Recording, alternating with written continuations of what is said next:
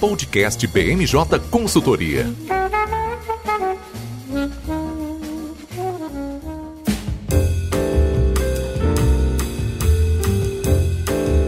Olá pessoal, está começando agora mais uma edição do BMJ Podcast. Eu sou o Lucas Fernandes e, como sempre, nós trouxemos um time de especialistas para conversar aqui comigo hoje. Vamos participar dessa edição a nossa consultora Débora Jacinto. Tudo bem, Débora? Oi, Lucas, tudo bem? Oi, gente. Sempre um prazer estar aqui. Também aqui com a gente o Luan Madeira. Tudo bem, Luan? Tudo bem, Lucas. Olá, pessoal. E fechando o time de hoje, o Nicolas Borges. Tudo bem, Nicolas? Oi, pessoal. Oi, Lucas. Um prazer estar de volta. Bom, não é à toa que a gente trouxe esse time de peso para conversar aqui comigo hoje. A nossa pauta tá bem recheada, né? Apesar do recesso, a gente tem é, uma série de coisas acontecendo, tanto no Brasil quanto no mundo. A gente vai começar esse episódio repercutindo um pouco do que a gente já falou na edição passada, que é a reforma ministerial. Nessa semana, a gente já teve aí os, o, a, a confirmação do Ciro Nogueira Nogueira para a Casa Civil, o Onix Lorenzoni no Ministério do Trabalho e o Luiz Ramos agora assumindo a Secretaria-Geral da Presidência da República. Além disso, a gente vai comentar um pouco também sobre a reforma eleitoral, um tema que nunca sai da mesa, principalmente em anos que precedem a eleição, e agora a gente tem uma movimentação muito efetiva do presidente da Câmara, Arthur Lira, querendo pautar esses pontos é, logo após o recesso. A gente vai falar também sobre a LGPD, que já entrou em vigor há, há um tempo mas agora no mês de agosto as sanções previstas na, na legislação passam a entrar em vigor. A gente vai falar um pouco sobre perspectivas, a tendência de que a NPD nesse momento seja mais educativa do que punitiva, mas sem sombra de dúvida é um assunto muito relevante e que vai atingir todos os setoriais aqui no Brasil. E a gente fecha falando sobre o Fair Transition and Competition Act, que foi um projeto de lei apresentado pelos democratas, tanto no Senado quanto na Câmara dos Deputados lá nos Estados Unidos. É uma medida muito parecida com o CIBEM, que já foi tema aqui do podcast e que é, mostra aí uma tendência global para supertaxação de carbono nas exportações. Só para a gente não perder o costume, esse programa está sendo gravado na quinta-feira, dia 29 de julho, e ele vai ao ar na sexta-feira, dia 30, em todas as plataformas de streaming. Bom, Nicolas, sem mais delongas, vou te chamar aqui para nossa conversa, porque, como eu disse, nessa semana nós tivemos a confirmação no Diário Oficial das mudanças que já tinham sido ventiladas na semana passada. É, a gente não tem novidades em relação aos nomes que passaram a ocupar é, a nova estrutura da esplanada dos ministérios, mas alguns elementos é, surgiram ao longo da semana e a gente tem esses insights para trazer aqui, não é mesmo? Sim, Lucas. É, acho que as grandes expectativas dessa semana em Brasília giravam em torno da oficialização desses nomes da pequena reforma ministerial que o presidente Jair Bolsonaro tinha prometido nas últimas semanas, né? Nessa semana veio a confirmação através do Diário da União. Mas é, a, após isso, que marcou também o grande cenário político, foi os desdobramentos, principalmente o que deve acontecer no Congresso Nacional, principalmente é, com a ida do senador Ciro Nogueira aí para a Casa Civil. A sua mãe, ela assume a vaga do Ciro Nogueira no Senado Federal, mas as grandes expectativas também giravam em torno em quem ocuparia a cadeira do senador Ciro Nogueira na CPI da pandemia. A gente sabe que a CPI da pandemia é um ponto de desgaste muito grande para o governo federal então, a ida do Ciro Nogueira, como a gente já tinha trabalhado nas últimas semanas, é, visava reforçar o discurso do governo e tentar estancar essa crise que vinha emergindo ao longo dos últimos meses dentro do Palácio do Planalto. Né? Então, o governo ele tentava aí, passou esse, essas duas semanas de articulação antes da oficialização para tentar encontrar saídas para estes desafios. E o que a gente já sabe é que o senador Luiz Carlos Reins, que era suplente na CPI da pandemia, vai assumir agora a posição de titular. Né? O Heinz ele já tinha é, um discurso muito favorável ao governo federal dentro da CPI da pandemia, né? comprava muito bem os discursos, tinha uma atuação, é, eu diria que até muito mais ativa do que o Ciro Nogueira dentro da CPI da pandemia. Lembrando aí que o Ciro Nogueira ele era titular e o Heinz ele era suplente nessas atividades, só que agora com essa troca de cadeira a gente vai ter aí um discurso muito mais coordenado é, do G5, como é conhecido o grupo da base governista é, dentro da CPI da pandemia, mas a, a, o grande destaque em tudo isso não é nem é o Heinz nem para a posição de titular, e sim o senador Flávio Bolsonaro, filho do presidente, assumindo a vaga de suplente. Né? Vale lembrar aí que o Flávio Bolsonaro, anteriormente, ele não era membro titular e tampouco é, membro suplente da CPI da pandemia, e isso traz algumas consequências muito positivas para o governo federal. Com Flávio Bolsonaro assumindo essa vaga de suplente, ele vai ter é, maiores prerrogativas dentro da CPI da pandemia, principalmente em relação ao acesso aos documentos, ao qual só os senadores titulares e suplentes eles têm sobre as investigações e os inquéritos que estão em andamento dentro da CPI da pandemia. A gente sabe que o governo sempre mandava o Flávio Bolsonaro para apagar alguns fogos que surgia aí ao longo das discussões quando as coisas apertavam para o governo. A gente sempre via que o Flávio Bolsonaro aparecia do nada lá na CPI da pandemia para tentar controlar a narrativa dentro da comissão. Então essa chegada do Flávio Bolsonaro faz com que os discursos e os debates dentro da CPI da pandemia sejam muito mais acirrados. A base governista do governo deve continuar adotando esse discurso de parcialidade por parte da grande maioria da CPI da pandemia, a tendência de uma atuação muito mais coordenada, né? Mais que Flávio Bolsonaro ele assuma essa posição de suplente, a gente pode esperar que ele deve comandar aí as principais estratégias da base do governo dentro da comissão parlamentar de inquérito. É, um ponto que, que me chamou a atenção na sua fala, né, Nicolas, foi o, você trazer que o Flávio Bolsonaro ele vinha em momentos em que o, o parquinho estava pegando fogo. E ele não vinha nem com a missão de bombeiro, né, mas pelo contrário, ele às vezes queria jogar mais gasolina nessa fogueira, né, aumentar um pouquinho mais essa cortina de fumaça. Então, a gente lembra, por exemplo, do episódio em que ele chamou o Renan Calheiros de vagabundo, aí a, acabou ocasionando na suspensão parcial ali da, da, da comissão por tempo para que os ânimos se apaziguassem. A gente teve também a participação dele na oitiva do ex-governador do Rio de Janeiro, Wilson Witzel. É, então, de fato, ele era uma figura que dava as caras só em momentos específicos. Então, o que a gente pode esperar a partir de agora é que esse clima de embate é, seja de alguma maneira um pouquinho mais duro, né? Lembrando que o grande embate na CPI, né, sobre ser membro titular e suplente, é que os membros titulares têm precedência no momento de fazer é, o uso da palavra na comissão, e em seguida os membros suplentes. Para os senadores que não fazem parte dos membros titulares e suplentes, né, o uso da palavra ele era condicionado à não realização do, da sessão do plenário do Senado, é, fato que quase nunca ocorria. Né? Então, é, agora a gente tem uma presença quase que garantida do Flávio Bolsonaro em todos os momentos na CPI. Um ponto que eu queria chamar a atenção é que essas mudanças não são suficientes para mudar a maioria, né, a, a, o, o, posicionamento majoritário do colegiado, como o Nicolas já trouxe, né, o, o, Ciro Nogueira, ele era um senador que se comportava de maneira governista, apesar de não ser tão aguerrido no discurso. Em termos de votação, ele tinha é, posicionamentos majoritariamente alinhados com o Palácio do Planalto, então a chegada do Heinz não muda isso substancialmente. A gente deve ter uma CPI é, aprovando um relatório muito prejudicial ao governo federal. Contudo, a gente é, vai ter algumas mudanças aí no, do ponto de vista de espetáculo, né, da, do, do, discurso que sai da CPI. Então, nesse aspecto, a gente pode esperar algumas mudanças para essa segunda fase que está recheada de polêmicas, né, e que já deve começar é, logo nessas primeiras semanas de agosto com depoimentos muito duros para o governo federal. Nicolas, aproveitando que você falou sobre o Heinz, né, que é um senador do PP do Rio Grande do Sul, um outro político rio-grandense que acabou sendo impactado por essa mini reforma ministerial foi o Onix Lorenzoni. Ele chega agora no Ministério do Trabalho com um orçamento bem mais poupudo, né, em relação ao que a gente tinha na Secretaria Especial de Trabalho e Previdência lá no Ministério da Economia.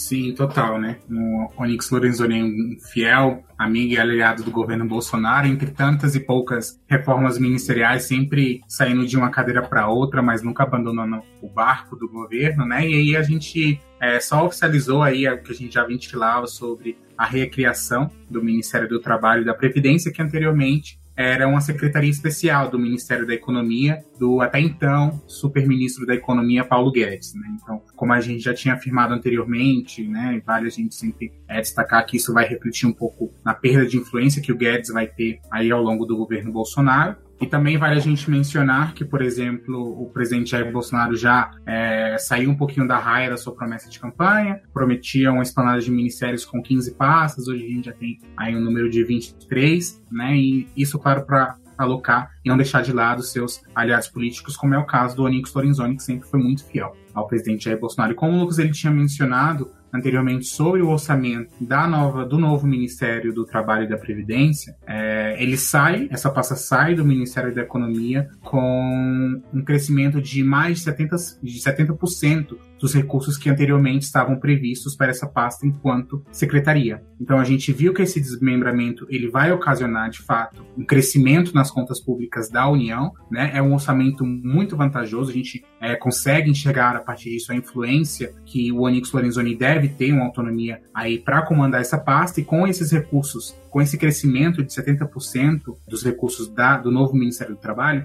a tendência é de que o novo ministério ele tenha muito mais capital político e econômico para deslanchar uma série de programas sociais envolvendo a temática do Ministério, né? Já que essa questão do desemprego já é uma pauta que tem afetado o governo Bolsonaro nos últimos meses. A gente pode até aferir que as taxas de desemprego provocadas principalmente pela pandemia do coronavírus é uma preocupação do governo, principalmente entre classe, as classes mais vulneráveis do nosso país. Então, é necessário, de fato, uma atuação conjunta e isso vai requerer recursos políticos, financeiros, sociais, para que essa pasta seja capaz de atacar essa questão do desemprego que já é um, um, problema quase que latente aí do Brasil nos últimos anos. Então, a gente consegue enxergar que essa oferta e esses recursos para o novo ministério é um resultado da influência do Onix Lorenzoni, mas também ah, a gente pode esperar que nos próximos meses a gente tenha uma série de medidas sendo anunciadas para atacar esse problema social. Exato, né? E um ponto que é importante da gente destacar é que com a saída da Secretaria Especial de Trabalho e Previdência, o Ministério da Economia perde 66% de toda a previsão orçamentária, né? Esse é o cálculo que foi feito pela Associação Contas Abertas. Isso faz sentido porque o Ministério do Trabalho tem uma necessidade muito grande de implementar a política pública, né? Que é, gera gasto é, e coisas que a gente não vê tanto em outras pastas do Ministério da Economia, que estão mais para fazer algumas diretrizes e não são é, diretamente responsáveis por grandes fluxos do, do caixa no governo federal. Então,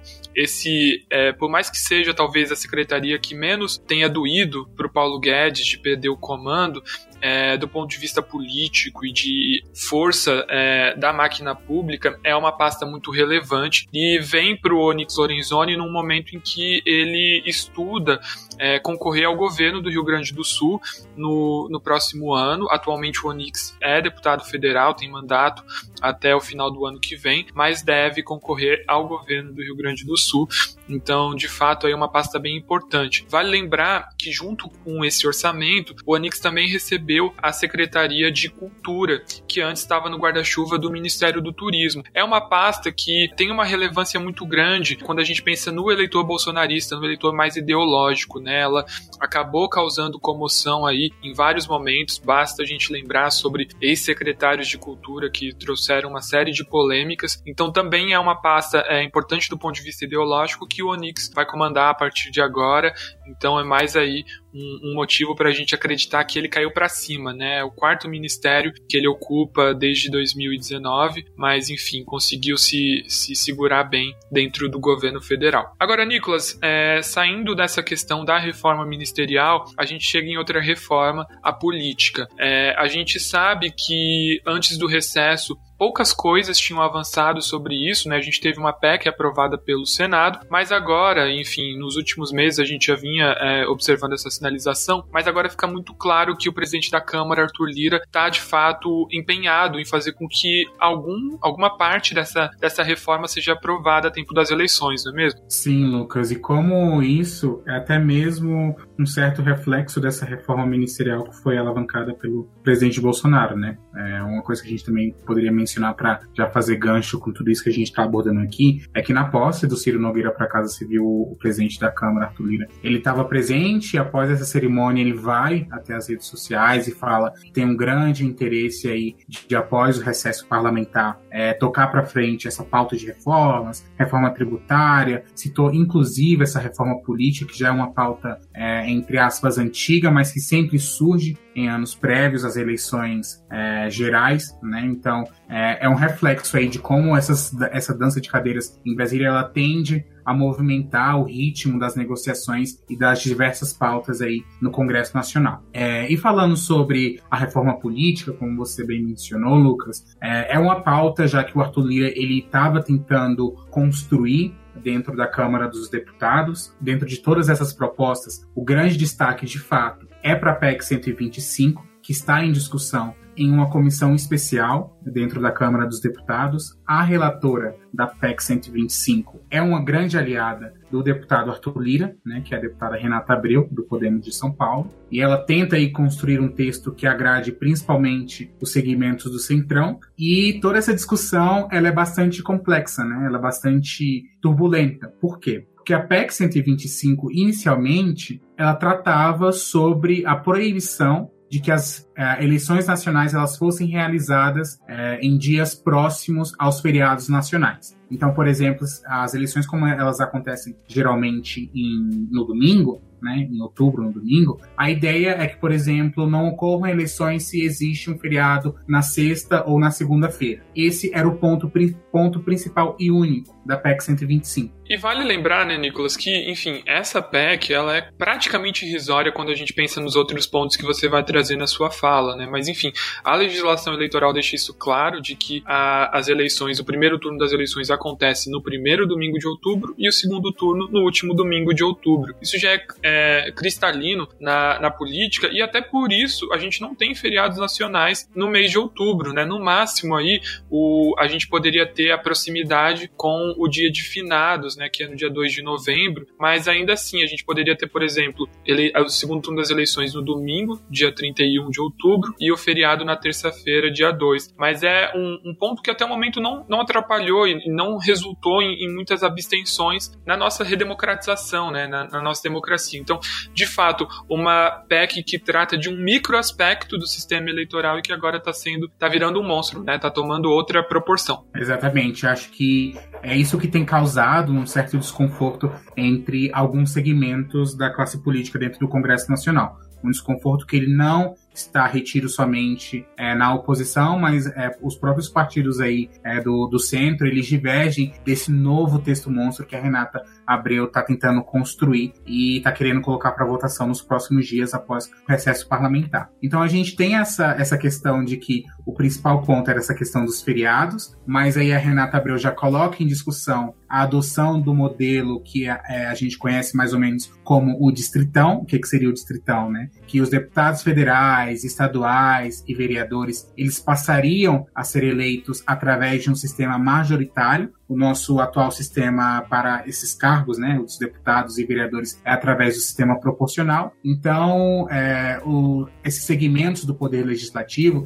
eles seguiriam as mesmas regras é, que seguem, por exemplo, as eleições para governadores, senadores e para o presidente da República. E essa questão do distritão não é uma matéria nova dentro do Congresso Nacional, já havia sido rejeitada anteriormente por, a, por pelos segmentos do Congresso Nacional por se tratar de um tema muito complexo, por é, alguns apontam que isso poderia enfraquecer a própria questão das legendas partidárias, poderia enfraquecer o sistema partidário brasileiro. Então, existe a possibilidade de que esse tema encontre ainda mais é, resistência dentro do Congresso Nacional. Mesmo que o Lira tenha tocado aí nos últimos dias uma pauta de agenda super ambiciosas dentro da Câmara dos Deputados, como esse é um ponto crucial para muitos deputados, é, a gente tende a entender que é, isso vai encontrar muita resistência dentro da Câmara dos Deputados em si. Não, e é, é, inegável, né, Nicolas, que, que o distritão vai encontrar resistência partidária. É, se a gente lembrar pelo sistema proporcional, ele pode ser até mais complexo, né? O eleitor pode até ter dificuldade de entender para onde vai o seu voto, mas ele acaba priorizando, né, e dando mais força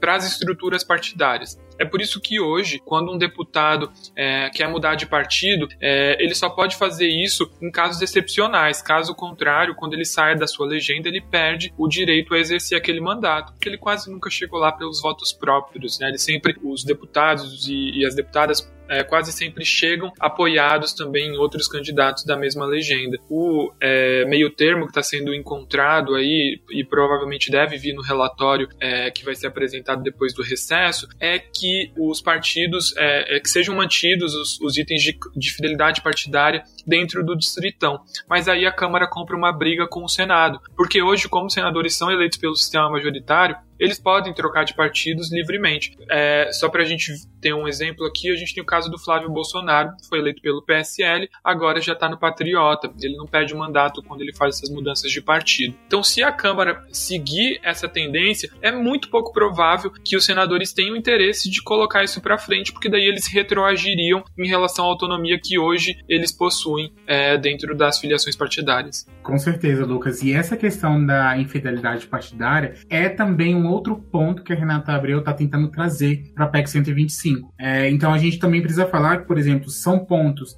que além de encontrar resistência no Senado, com certeza também encontrariam uma certa resistência é, dentro do STF, até mesmo dentro do, do Tribunal Superior Eleitoral. É, sobre essa questão da fidelidade partidária que poderia impactar os senadores, é exatamente isso que você trouxe para a gente anteriormente, mas uma outra proposta que a, a Renata Abreu tenta incluir na PEC 125 é a inclusão dos senadores na cláusula de barreira. Então, isso, com certeza, além de incluir eles nessa, nessa questão, traria consequências principalmente para a questão do acesso ao fundo partidário. Uma outra proposta que ela tende a trazer também essa questão de tentar flexibilizar a cláusula de barreira, apesar de incluir os senadores nessa temática, ela quer fazer com que os partidos é, que têm um perfil com a maior quantidade de senadores, eles possam meio que burlar essa nova regra. Então, no, no formato atual que a gente tem no Senado, um dos únicos partidos que se beneficiaria por essa flexibilização da cláusula de barreira seria o Podemos, né, que é uma das maiores bancadas aí do Senado Federal, que é o partido da deputada Renata Abreu. Essas questões elas tendem a ganhar o, o, debate nos próximos dias e vale a gente mencionar, Lucas, que como a gente está falando dessas resistências políticas, dessas resistências que vão para outros poderes, eles têm um outro problema daqui para frente para que essas regras de flexibilização do distritão, da cota racial e de gênero passem a valer para as próximas eleições, tanto o Senado quanto a Câmara dos Deputados, eles devem aprovar essas medidas até outubro desse ano, né? Então é um prazo muito curto para que ambas as casas possam legislar sobre essas temáticas. E a gente está falando, por exemplo, de PECs, né? São matérias muito complexas que vão demandar aí um apoio quase que majoritário de ambas, de ambas as casas. Então, isso vai requerer um esforço muito concentrado, não só na Câmara dos Deputados, mas se essa matéria desagradar ao Senado, a tendência é de que o debate continue nesse vai e vem e essas novas regras estão sonhadas aí por até alguns segmentos do Centrão e pelo próprio Arthur Lira, ou elas caiam no limbo, né, ou não haja tempo suficiente para que essas propostas sejam aprovadas para as próximas eleições. E se as discussões são feitas em forma de PL, como é a questão, por exemplo, do Código Eleitoral Único, que também vem sendo articulado aí pelo Arthur Lira com alguns aliados que vem em forma de PL, que é um, uma tramitação um pouco mais fácil, mas ela também deveria ser aprovada até outubro de 2021 para que para as próximas eleições sejam aplicáveis, o que para a gente é um cenário um pouco impreciso nesse momento. É, para ser mais específico, a, data de sanção do projeto de lei tem que ser até o dia 2 de outubro, que marca aí um ano antes das eleições, antes do primeiro turno, é, que vai ser realizado no ano que vem. Né? Então a gente está falando de aprovação pela Câmara, pelo Senado e sanção pelo presidente da República. É, de fato, é um, um ambiente bem inóspito para que esse tipo de matéria tão polêmica consiga avançar. E só para dar um passo atrás aí e fazer um comentário sobre um, um, ponto que você trouxe na mesa, Nicolas. É muito curioso, de fato, a gente ver a Renata Abreu privilegiando aí o, o próprio partido nesse, nesse possível relatório. E é bem interessante a gente observar o cenário que a, a deputada teve é, na construção do Podemos. Se eu não me engano, o nome antigo era PTN, a deputada tá, era já uma das líderes da sigla, e ela que articulou a mudança de nome. O PTN foi um dos primeiros partidos partidos a perder eh, esse formato de siglas que a gente tem tradicionalmente na política brasileira, né? Podemos é praticamente uma palavra de ordem aí, isso fez com que vários outros partidos também mudassem é, as suas siglas e inclusive o próprio PP do Ciro Nogueira, o nome é, formal é Progressistas, né? Mas a, acabou não pegando, que nem a gente teve o caso do Podemos. Então, de fato, ela é uma, uma deputada aí que merece uma menção honrosa, teve um, um trabalho muito grande de articulação para formar uma base grande de senadores, foi ela que puxou o Álvaro Dias para o partido, antes ele era do PSDB do, do Paraná, enfim, é uma das grandes potências do Senado, sem sombra de dúvida. Um outro partido que também poderia ser beneficiado com isso é a Rede, que na Câmara dos Deputados tem uma única representante, a Joênia Wapchana, mas lá no Senado tem, chega a ter, se não me engano, cinco senadores, o que é um número bem significativo é, do ponto de vista do Senado. Então, de fato, aí, uma série de mudanças que podem vir, mas pouco é, chão para a gente conseguir percorrer a tempo disso ser aprovado nas eleições é, do ano que vem. E só para a gente não deixar de mencionar, né, Nicolas, acho que vale a pena falar bem rapidamente sobre o semipresidencialismo, que também é algo que está entrando bastante no debate político. Sim, é outra proposta aí que vem por alguns segmentos do Centrão. É, atualmente, principalmente, existe uma articulação do deputado Samuel Moreira, que ele é autor de uma proposta de emenda à Constituição que tenta estipular a adoção do sistema de semipresidencialismo no nosso país, uma proposta que recebe um apoio aí, é, notório de Arthur Lira, mas também, inclusive, de ministros do Supremo Tribunal Federal, como é a questão do Gilmar Mendes e do Luiz Roberto Barroso, que anteriormente eles já haviam manifestado seu favoritismo é, e essa questão de apoio ao modelo do semipresidencialismo. E o que é esse modelo do semipresidencialismo? É praticamente a divisão da máquina pública entre o chefe do Estado, que continuaria sendo o presidente da República, e o chefe de governo. Né? Então, o Brasil, além de um chefe de Estado, que seria o presidente, teria agora um primeiro-ministro. Né? O primeiro-ministro seria uma pessoa que seria indicada pelo presidente da República, mas que deveria ser aprovado pelo poder legislativo, né? É um sistema que já vem sendo adotado em alguns países, por exemplo, a Alemanha, que adota esse mesmo modelo do semipresidencialismo, em que a gente tem o primeiro-ministro, que lá no caso é a Angela Merkel, né? Então a ideia seria que o Brasil passasse a adotar esse mesmo sentido, em que o primeiro-ministro seria a figura que é, iria comandar as articulações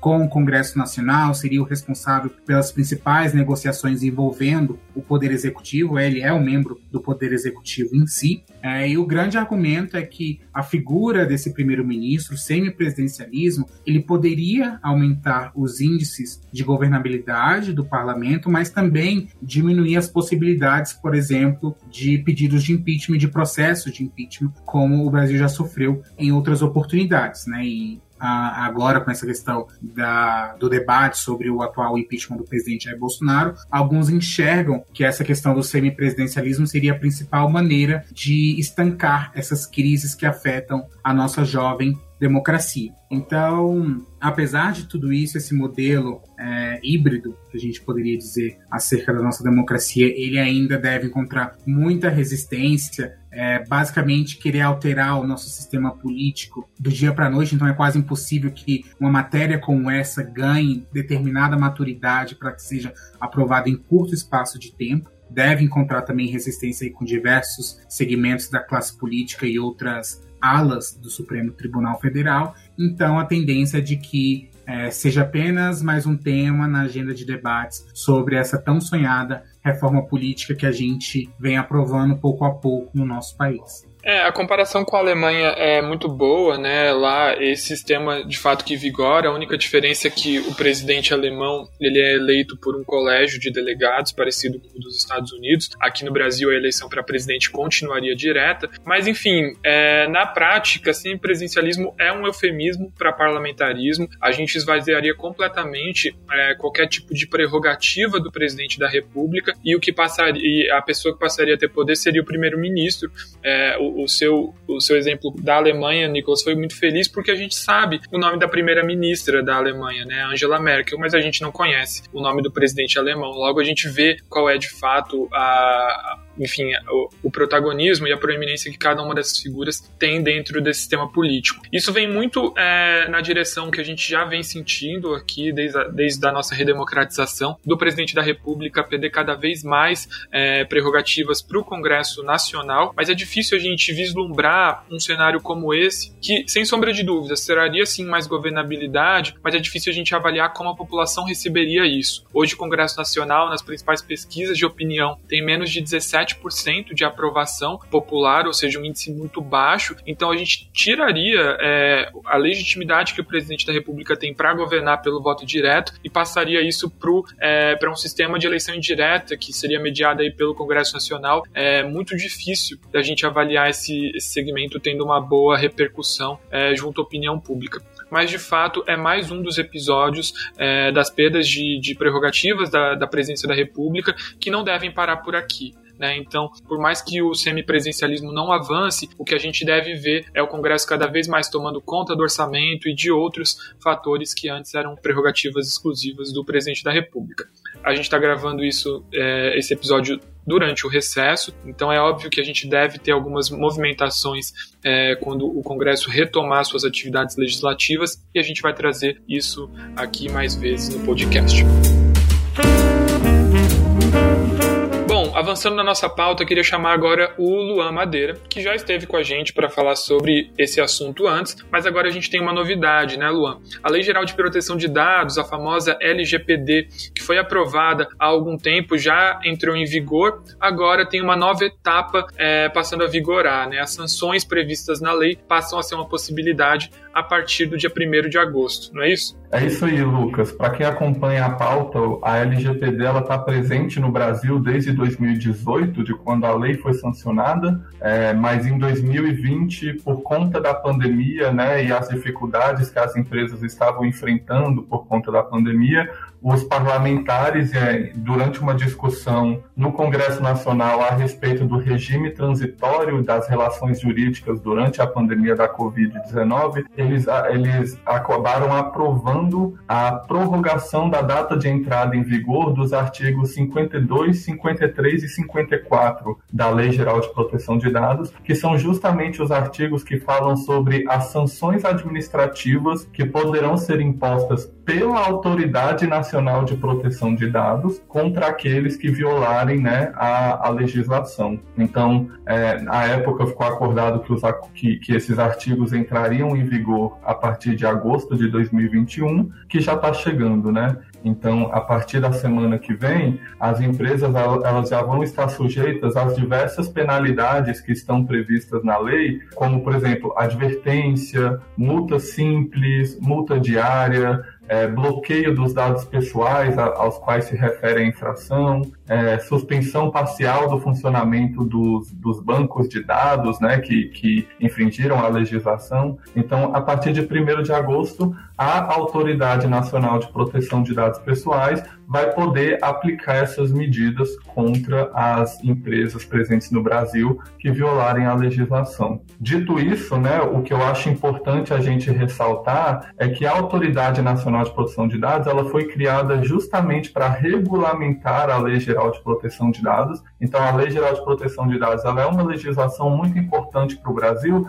mas ela é uma legislação que, de, que define mais princípios e conceitos do que de fato os processos, né, relacionados ao tema. Então a ANPD ela tem essa importância porque ela precisa regulamentar como é que de fato a lei vai ser aplicada no Brasil. E, e a questão das sanções ainda não foi regulamentado pela ANPD. Esse é um ponto que você trouxe bem interessante, né, Luan? E eu me lembro que no ano passado a gente estava discutindo esse assunto aqui com você no podcast e a gente viu uma pressão muito grande das empresas para tentar, de alguma maneira, prorrogar a entrada em vigor da LGPD, né? Ela já tinha sido aprovada anteriormente, mas ela entrou em vigor no meio da pandemia. É, o governo até tentou editar uma medida provisória nesse sentido, mas isso não ocorreu. A gente hoje ainda não pode falar aqui no Brasil, pelo menos, que a pandemia já foi superada, mas dessa vez a gente não viu uma pressão tão grande do setor produtivo para tentar adiar a entrada em vigor dessas sanções. É, queria ouvir a sua opinião, né? O que, que você avalia avalia sobre isso? De alguma maneira, o, as empresas já conseguiram é, se adaptar à LGPD ou é uma visão de que a NPD não deve ser tão rigorosa nesse momento que suavizou os ânimos? É uma ótima pergunta, Lucas. Eu acho que é uma mistura dos dois, tá? As primeiras discussões relacionadas à possível prorrogação, não só da data de entrada em vigor das sanções, mas como da própria Lei Geral de Proteção de Dados, elas eram muito relacionadas ao fato de que a Autoridade Nacional de Proteção de Dados ela ainda não existia. Então se argumentava muito que não tinha como uma legislação tão relevante entrar em vigor sem ter o corpo necessário para regulamentar ela, para educar educar a população a respeito dela, né, para fazer tudo que diz respeito a essa legislação. E aí juntou-se esse argumento com a questão da pandemia também. E aí acabou gerando um cenário propício justamente para a gente prorrogar um pouquinho a entrada em vigor e aí dar esse tempo maior para as empresas né, se adaptarem à lei. Hoje em dia, como a gente já tem a Autoridade Nacional de Proteção de Dados e ela já está funcionando, esse argumento não funciona tão bem porque a insegurança jurídica relacionada ao tópico já foi, de certa forma, é, resolvida. Não é um cenário mais tão incerto. Então, é sempre importante ressaltar que a autoridade ela ainda está começando a trabalhar, né? Então, ela ainda está se estruturando internamente, ela ainda está publicando portarias que falam sobre como serão conduzidos o processo de regulamentação, é, ela ainda está se adaptando ao contexto atual de pandemia, né? Então, desde questões técnicas, como, por exemplo, como que a NPD vai realizar audiências públicas virtuais, até as questões de regulamentação, de fato, é, a autoridade começou a trabalhar nisso. Então, não tem como você mais argumentar que existe uma insegurança jurídica e uma incerteza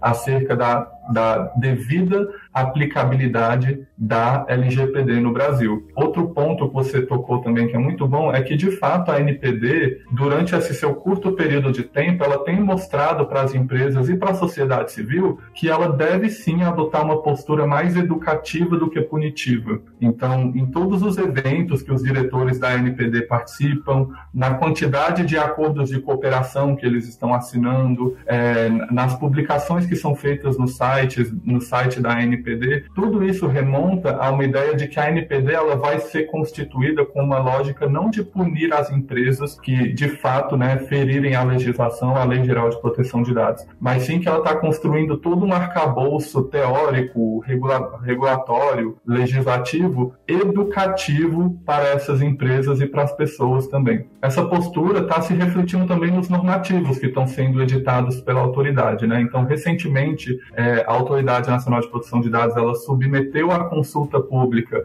o texto da instrução normativa que vai de fato regulamentar a aplicação de, da, das multas e das sanções pela ANPD, e nesse texto, nesse texto também a gente verificou que tinha ali uma, um, um, um cuidado em favorecer as empresas com ampla oportunidade de defesa, é, com possibilidade de recorrer das sanções que foram impostas. Em alguns casos, mesmo que você esteja infringindo a legislação, a NPD propõe que se, a, a, se, a, se, as faltas forem corrigidas, não necessariamente você precisa né, levar uma sanção, né? a empresa ela pode ter um plano de, um plano de ação, um plano de contingência pronto, né, preparado para solucionar o problema, sem, sem que esse problema tenha, tenha que de fato virar uma sanção administrativa, uma multa ou uma suspensão das, das atividades de tratamento de dados. Então, o que a gente está vendo mesmo e o que a gente espera para as próximas semanas é que a NPD ela tenha aí esse enfoque educativo, né? Não é como se a partir de 1 de agosto a autoridade vá começar a aplicar multa à torta e à direita contra todas as empresas e, ao mesmo tempo, né, que ela vai tentando educar a população e criar essa cultura de proteção de dados, a gente espera que as tratativas internas para que, de fato, a instrução normativa, né, a resolução que regulamenta a aplicação das sanções da, LGPD pela NPD sejam concluídas dentro da autoridade, votadas em uma reunião deliberativa do Conselho Diretor e aí publicadas né, para a população em geral e para as empresas, o que no fim das contas garante maior segurança jurídica para todo mundo que é afetado pela LGPD. E Luan, é, ao longo da sua fala você destacou algumas vezes né, que a NPD é uma autoridade e a gente tem a expectativa de que um dia ela se torne uma agência reguladora aí com o mesmo status da Anvisa, da Anatel, por exemplo. Qual é o nível dessas discussões nesse momento? Como é que você avalia essa mudança? Ótima pergunta, Lucas. Esse é um ponto que está previsto na própria Lei Geral de Proteção de Dados, né, que determina que depois de dois anos, né, dois anos após a entrada em vigor e funcionamento da NPD, o Poder Executivo ele vai poder avaliar, transformar a Autoridade Nacional de Proteção de Dados em uma agência reguladora de fato. É, essa, essa é uma previsão que está bem explícita na lei, é algo que os parlamentares, quando a LGPD é foco de discussão no parlamento, é algo que acaba chamando bastante atenção, porque argumenta-se que a ANPD ela não vai conseguir ter a independência necessária né, e a autonomia necessária para tratar de um tema tão relevante enquanto ela for vinculada à presidência da República, que é o caso que nós temos atualmente. Né? A, ANPD ela é vinculada à presidência da República, o texto da lei fala que a autoridade ela tem uma independência né, da, da presidência, mas mesmo assim muito se questiona se essa vinculação e esse relacionamento mais próximo não poderia levar ao uso político da autoridade. Né? Então, Sim, isso é um issue, né? é um tema de interesse de muitos parlamentares, de muitos especialistas que trabalham, mas a, a formação da NPD, a estrutura dela ainda está um pouco incipiente para a gente passar para discutir isso. Como a própria legislação prevê que isso só vai acontecer dois anos depois da entrada em vigor né, e o devido funcionamento da ANPD, eu diria que a expectativa é que esse, esse tema ele seja retomado mais para o futuro mesmo. É um bom ponto, né, Luan? E sem contar que quando quando a, a NPD for transformada em agência, e essa é aí uma das, uma das principais dificuldades que o, o, o, Congresso e o Poder Executivo avaliam, ela vai passar a ter orçamento próprio, né? E aí a gente vai precisar de uma previsão orçamentária, é, essa previsão não vai poder exceder o teto de gastos, né? Então, no momento em que a gente tem as contas públicas numa situação tão delicada, é, a gente vislumbra aí também essa dificuldade adicional na formulação dessa nova agência. E como eu não sou bobo nem nada, Luan, queria aproveitar antes da gente passar para próxima pauta. Como você está aqui e acompanha também o assunto do 5G, queria que você trouxesse para a gente bem rapidinho quais são os últimos updates sobre esse tema e o que, que a gente pode esperar para os próximos meses. Ótimo, Lucas. É um tema também muito importante, né? Para quem acompanha a pauta de tecnologia da informação, está sempre de olho nas notícias que estão saindo. É, o que eu diria que é o mais relevante recentemente foi anunciado é que o TCU, né, o Tribunal de Contas da União, que estava analisando o edital do 5G, ele meio que anunciou que teria concluído a, essa avaliação e está pronto para colocar o edital para votação. Então, segundo o próprio tribunal, a expectativa é que essa, a votação do edital seja realizado já em agosto, né, a partir do mês que vem, pra, e aí depois que ele for votado, né, discutido pelo tribunal, o texto discutido seria remetido à Anatel e aí caberia à Agência Nacional de Telecomunicações avaliar o texto, fazer alguma modificação ou outra que seja necessário e aí de fato, né, conduzir os leilões do 5G no Brasil, que são, digamos, a principal pauta não só da Anatel esse ano, como também do Ministério das Comunicações. Então, o processo ele está tá avançando, ele avançou bastante, é, com um pouco de atraso. Então, para quem acompanha há um tempo também, a expectativa do Ministério das Comunicações era que os leilões fossem realizados no primeiro semestre de 2021, o que não aconteceu. Depois, o ministro passou a falar um pouco sobre o prazo de julho e agora já estão jogando um pouco mais para agosto. Então, de fato, teve aí um atraso, tiveram algumas. É, é, discussões muito relevantes durante esse período de tempo como, por exemplo, as obrigações né, de levar a internet às escolas públicas no Brasil e também a criação da rede privativa do Poder Executivo, mas, ao que tudo indica, o TCU está trabalhando muito próximo da Anatel para tentar solucionar esses problemas e esses imbróglios o mais rápido possível para viabilizar a publicação dos editais. Um dos assuntos, né, Luan, que estavam impactando bastante sobre isso, que parecem ter sido superados, é a participação da China, né? Ao que tudo indica, a gente deve ter a, as empresas chinesas habilitadas aí para poder concorrer ao edital, não é mesmo? Exatamente, Lucas. É, depois de um tempo, né, quando o, os textos do, do edital foram de fato publicados pela Anatel e aí passaram a análise do TCU, a gente verificou que de fato não tinha ali uma restrição à China é, e às empresas chinesas. O ministro Fábio Faria ele também fez diversas agendas internacionais, ele visitou diversos produtores de tecnologia 5G então, teve todo um esforço diplomático do Ministério das Comunicações para né, afastar um pouco é, o tema do 5G dessas polêmicas né, que a gente estava tendo muito há um tempo atrás e focar mais lá no dado positivo, digamos, do, do 5G 5G,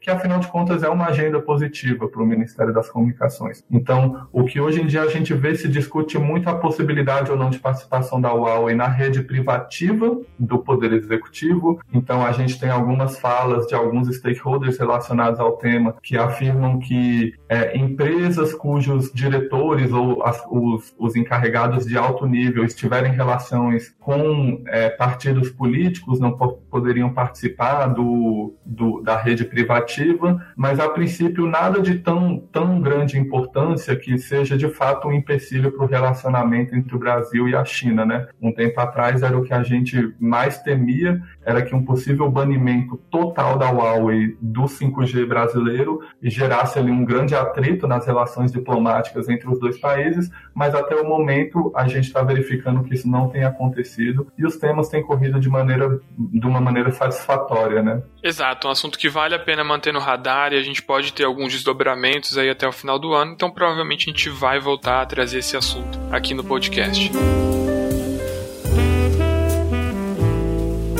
Aproveitando que a gente estava falando sobre presença da China, medidas governamentais que visam barrar a influência do governo chinês, queria introduzir aqui a nossa última pauta do podcast. A gente vai falar sobre o Fair Transition and Competition Act, que foi um projeto de lei apresentado pelos democratas lá nos Estados Unidos, e eu fiz essa menção à China porque um dos países que podem sofrer mais sanções a partir da aprovação desse projeto de lei é justamente a China, não é mesmo, Débora? Exatamente, Lucas. Inclusive, Inclusive, a apresentação desse projeto de lei nos Estados Unidos veio poucos dias depois do, da apresentação pela Comissão Europeia do CIBEM, que a gente já tinha comentado em outro episódio. E essa, esse conserto entre a China e a União Europeia na, no tocante à taxação de carbono é uma das formas de pressionar a China, que é considerada uma, uma das maiores, se não a maior poluidora do mundo, a aprovar medidas mais severas de combate e redução de emissões. Então, a tendência é um aumento dessa pressão internacional,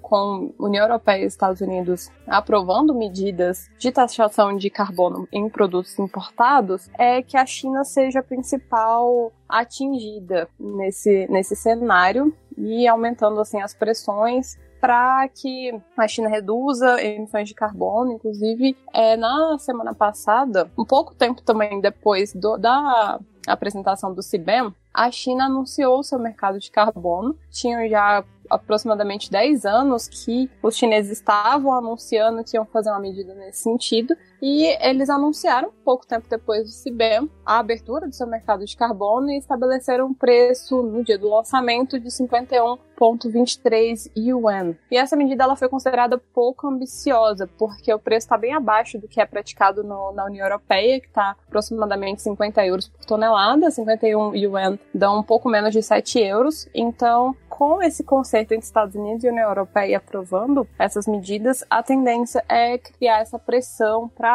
um melhor funcionamento do mercado de carbono chinês e também é, eventuais sanções nas exportações chinesas para a União Europeia e para os Estados Unidos. Exato, né, Débora? Uma tendência que está se tornando cada vez mais globalizada, né? A gente vai se deparar aí com medidas parecidas pelos próximos anos. Acho que um ponto que é interessante da gente falar é que tanto o CBAM quanto o mercado de carbono chinês e essa proposta, elas estão em fase muito embrionárias ainda, mas a gente já vê uma movimentação muito relevante de vários países, de vários atores sobre isso. Queria que você comentasse um pouquinho sobre esse cenário, é o que a gente pode esperar de tempo de aprovação dessas reformas. Deve, devem vir no curto prazo, devem demorar um pouquinho mais? Isso, Lucas, é, é essas pressões internacionais estão crescendo e, inclusive, eu vou até abrir um parênteses que a gente está gravando esse episódio no dia 29 de julho, né, quinta-feira, e que coincidiu é, justamente com o dia de sobrecarga da Terra de 2021. Então, é, esse dia de sobrecarga é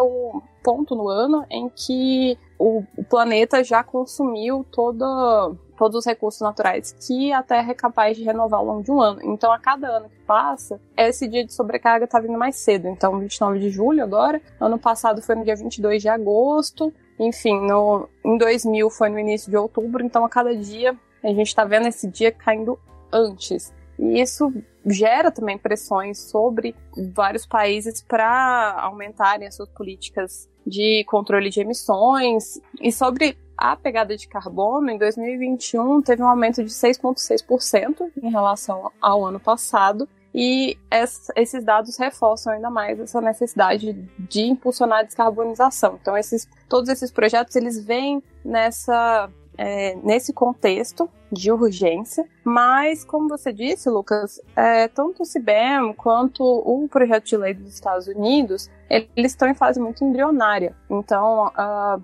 nos Estados Unidos, ele foi apresentado na, na semana passada, no dia 19 de julho, foi apresentado tanto na Câmara dos Deputados quanto no Senado. Então já é um indicativo. Ele ser apresentado concomitantemente nas duas casas é um indicativo de que a medida ela vai ganhar uma urgência maior, mas mesmo assim o processo de tramitação no Congresso dos Estados Unidos é um pouco lento. Então, basicamente, os dois projetos de lei foram introduzidos e redirecionados para comissões específicas. Na Câmara foram cinco comissões, dentre elas a Comissão de Energia e Comércio e a Comissão de Relações Exteriores, e no Senado, no, no momento, ela só está direcionada para a Comissão de Finanças. Então, o processo de tramitação ele é parecido com o processo do Brasil, no sentido de que o projeto de lei ele vai é, encaminhado para as comissões e dentro das comissões pode ser direcionado para uma subcomissão, enfim, são feitas discussões, audiências públicas,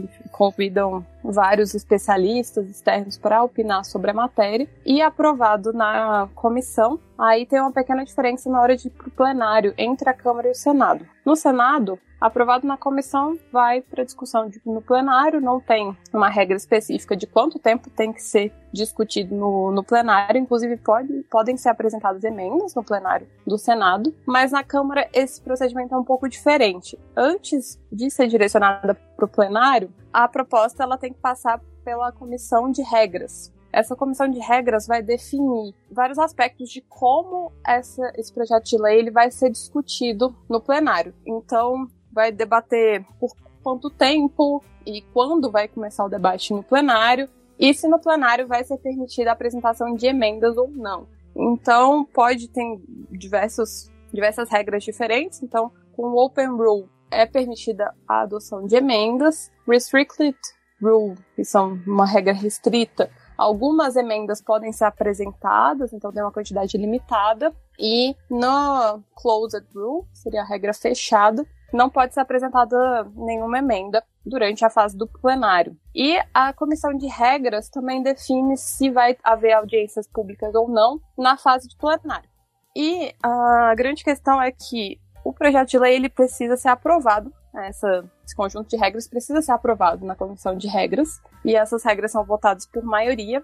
Se as regras forem negadas, não, não passarem nessa comissão, a legislação não vai para o plenário. Então ela praticamente morre ali naquela fase, tem que iniciar o, proje o, o projeto de lei, introduzir, enfim, fazer todo o processo novamente. A gente estava comentando, né, Débora, sobre, processo, sobre o processo do, do Congresso americano antes de gravar, e eu achei essa comissão de regras muito interessante, apesar de que o processo legislativo americano como um todo é um pesadelo, sobretudo com a, a possibilidade do filibuster, né? Se a gente tivesse isso aqui no Brasil, pronto, a gente não ia discutir mais nada, ia ter aprovação de zero projetos ao ano. Mas um ponto interessante que você trouxe também, que eu acho que vale a pena destacar, é que é, aqui no Brasil, se a gente estivesse falando sobre a apresentação do mesmo projeto na Câmara e no Senado e a discussão concomitante, a gente basicamente estaria falando que o governo está perdendo tempo, porque o que conta é que a, as duas casas aprovem um mesmo projeto, não podem ser projetos com origens diferentes sendo aprovados ao mesmo tempo. Lá nos Estados Unidos isso muda de figura, né? O que é uma proposta bem interessante para dar alguma celeridade para esse processo de aprovação, né? Exatamente, Lucas. Lá é, os projetos eles podem ser apresentados concomitantemente constantemente e é justamente nessa pegada de economizar tempo, porque de qualquer forma, um projeto sendo apresentado em uma casa, quando é aprovado nessa casa, ele passa para outra para revisão e aprovação também. Então, quando você inicia nas duas casas ao mesmo tempo, então você faz esse processo de uma casa revisar a outra já nesse momento, nesse primeiro momento. A questão é que os dois projetos eles precisam ter a redação igual. Então existem negociações internas entre deputados e senadores para antes da aprovação no plenário tanto da Câmara quanto do Senado ficar com o mesmo texto, porque ele vai para a sanção tendo o texto idêntico. Caso haja diferença, uh, apresentação de emendas ou enfim, ele vai para uma outra comissão, uma comissão conjunta, que é chamada comissão de conferência. Então é uma comissão conjunta com senadores e deputados que eles vão justamente unificar a proposição num texto único. E aí, sendo aprovada na comissão de conferência, vai a sanção presidencial. Então, nessa, nessa comissão de conferência vão os principais senadores e deputados que foram envolvidos na matéria. Então, das comissões principais, tanto da Câmara quanto do Senado, em geral, são aqueles congressistas que já estão mais envolvidos e eles sentam juntos nessa comissão conjunta para unificar o texto. Então, o texto estando igual, ele vira um projeto de lei só na prática. E aí, aprovado na comissão de conferência, vai à sanção presidencial. E na, na parte da sanção presidencial, tem basicamente três formas. Então, o presidente pode assinar a proposição transformar em lei, ele pode vetar, e aí, no caso de veto, volta para o Congresso, tem um processo parecido com o do Brasil, no sentido de que o Congresso tem o poder de derrubada de, de o Congresso tem o poder de derrubada de veto, tendo dois terços de votos favoráveis de cada casa e o presidente também pode ignorar. É, então, 10 dias depois, o presidente não faz nada a respeito, 10 dias depois o projeto é transformado em lei. Mas, considerando nesse caso particular, passando por todo esse processo do Congresso, a probabilidade é que o Biden assine. Então, ele vai provavelmente sancionar sendo aprovado na Câmara e no Senado. Pois é, né? Bem interessante. O tempo que uma comissão de, de conferência aqui no Brasil teria poupado em algumas matérias é, é uma prática, sem sombra de dúvidas, bem é, legal de, de ser destacada. É, agora, Débora, um ponto importante da gente é, trazer aqui, podcast, é que, diferente do Brasil, o presidente dos Estados Unidos não pode apresentar um projeto de autoria da Casa Branca, né? Ele precisa fazer isso pela via dos deputados e dos senadores. No caso, o Biden acabou escolhendo né, um deputado democrata e um senador democrata também para assinar é, essa lei. Queria que você comentasse um pouquinho sobre eles né, e, e como que o governo está apostando em tentar obter o apoio dos republicanos também, lembrando que apesar dos democratas terem uma maioria nas duas casas, ainda assim eles devem precisar desse apoio bipartidário para conseguir fazer com que o projeto avance mais rapidamente. Pois é, esse também é um dos fatores que o processo legislativo nos Estados Unidos é um pouco diferente, é que os únicos que podem ser autores de projetos de lei são deputados e senadores. Então, se a Casa Branca quiser fazer um projeto de lei, ela tem que fazer isso por intermédio de um congressista. E os dois autores é, que introduziram as proposições na Câmara e no Senado são o senador Chris Coons, os dois democratas, né? Senador Chris Coons de Delaware e o deputado Scott Peters, que é da Califórnia. E principalmente a escolha do Coons é interessante porque o Chris Coons ele é de Delaware. Delaware é o mesmo estado que o Biden era senador. Então é o estado de origem do Biden. Ele não nasceu em Delaware, mas enfim, ele fez a vida política toda em Delaware. E o Chris Coons ele é muito próximo ao presidente. Então ele é considerado o embaixador da Casa Branca no Senado. E essa posição é principalmente porque ele construiu, ele é senador desde 2010, então nessa última década, ele construiu um relacionamento com os senadores republicanos. Ele é considerado um negociador bipartidário nesse sentido. Então, em várias outras matérias, em anos anteriores, ele procurou sempre ir por essa via de negociação com republicanos para conseguir passar a legislação. E era um comportamento justamente que o Biden fazia quando ele era senador também. Então, o Biden tem essa tradição de procurar ser um negociador, procurar fazer acordos com os republicanos para conseguir consenso e aprovar esses pacotes. E principalmente porque o Biden está com pacotes muito ambiciosos que ele está colocando no Congresso. Então a gente teve o pacote de alívio da, da Covid, a gente teve, tá tramitando agora também o pacote de infraestrutura, que é um pacote muito ambicioso, e ele precisa de apoio republicano para passar essas políticas. E o Chris Coons, ele é uma figura muito chave. Inclusive, no pacote de infraestrutura, que ainda está em negociação, ele é um dos senadores principais que está costurando esses acordos com os republicanos. É, só fazendo um parênteses nesse acordo é, de infraestrutura, porque infraestrutura era entendido, principalmente pelos republicanos, como aquela coisa básica de pontes e estradas. Só que a proposta do Biden ela vai muito além disso. Ela tem uma pegada mais macro e ele colocou muitas políticas climáticas dentro